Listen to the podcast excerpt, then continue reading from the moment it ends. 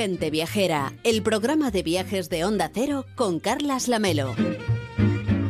Este fin de semana se está celebrando en Consuegra la fiesta de la Rosa del Azafrán y esta población toledana se viste de gala para celebrar ese maravilloso producto de la gastronomía manchega. Ángel Martínez Bermejo ha estado por allí hace unos días. ¿Qué tal Ángel? ¿Cómo estás? Buenos días.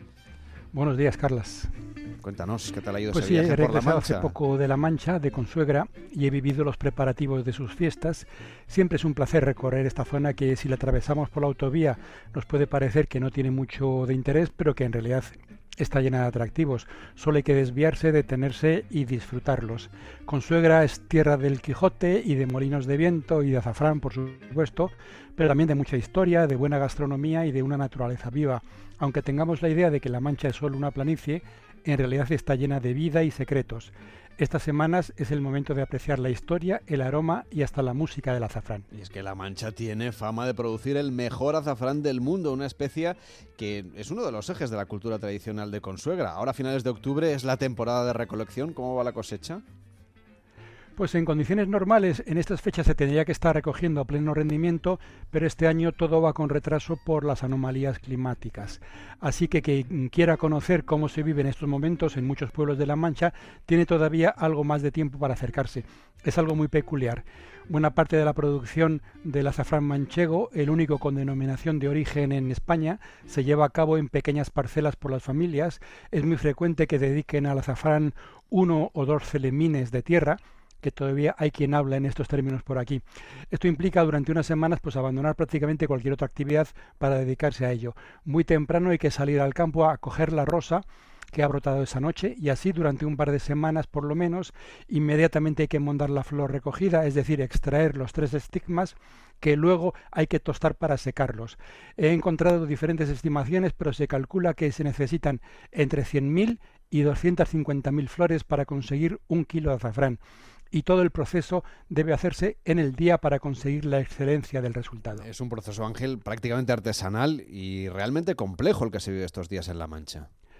Sí, podemos decir que este proceso está en el ADN de estos pueblos, en su cultura tradicional y que es mucho más que una simple actividad económica y eso es precisamente lo que se celebra en las fiestas de estos días. Lo que podemos ver ahora en La Mancha es una forma de trabajar que se remonta a muchos miles de años atrás una pintura de hace 3.700 años del Palacio Minoico de Nosos, en Creta, nos muestra la recolección de la rosa del azafrán. Allí vemos que se arranca la flor entera, pero en una pintura un poco posterior, esta vez en la isla de Santorini, ya vemos que los protagonistas extraen únicamente los estigmas. Mañana podremos asistir en Consuegra a la final nacional del concurso de Monda, una historia milenaria que encontramos viva y que además podemos disfrutar al sentarnos a la mesa.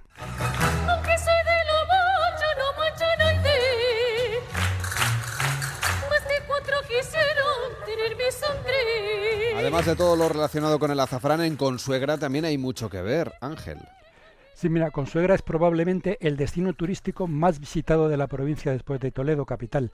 Lo primero que nos atrae, y se ven bien desde lejos, son sus molinos. Se conservan 12 de ellos nada menos, alineados a lo largo de la cresta del Cerro Calderico, que es una elevación rocosa muy singular que destaca sobre la planicie. Si subimos, vemos Consuegra a nuestros pies y en la lejanía distinguimos la silueta de los montes de Toledo.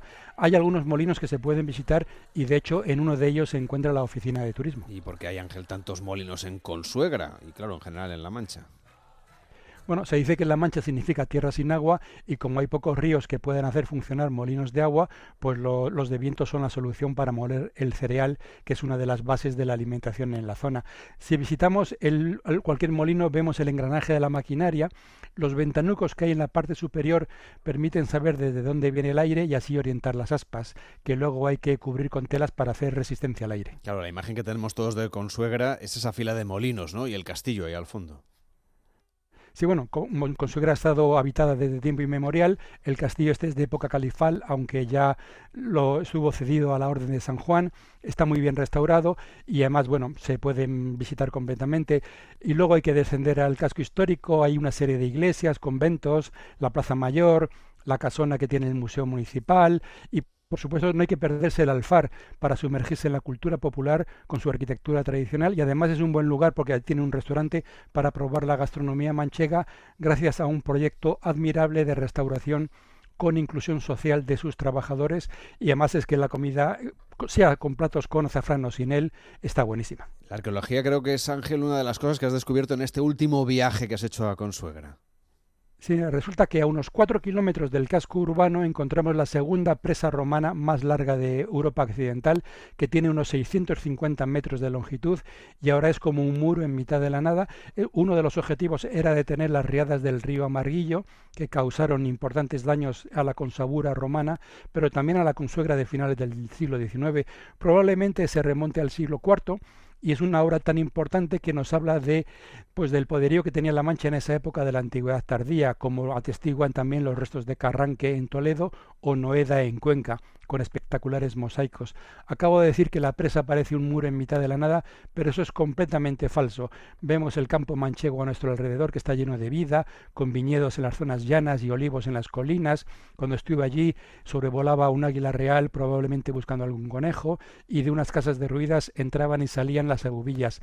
Aquí está el campo manchego y una historia de más de 1700 años de antigüedad.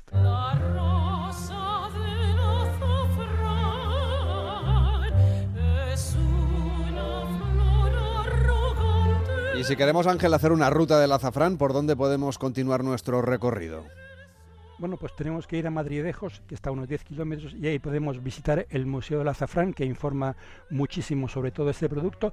Pero si queremos hacer la ruta completa y, como he prometido antes, también ir a la música del, del azafrán, hay que ir esta semana que se está celebrando precisamente la 40 semana de la zarzuela en La Solana, que es una fiesta de interés turístico nacional todo ello se debe a que la Rosa de las Abranes, bueno, es una zarzuela muy conocida que cuya acción se desarrolla en la Solana y todos los años los vecinos la representan.